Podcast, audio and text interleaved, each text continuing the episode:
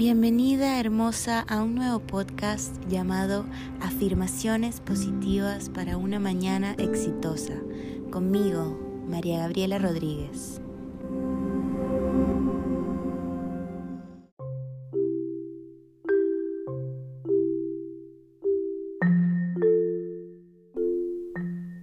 Transformar tu vida de manera positiva requiere fuerza de voluntad, disciplina, intención y acción para ir mejorando poco a poco.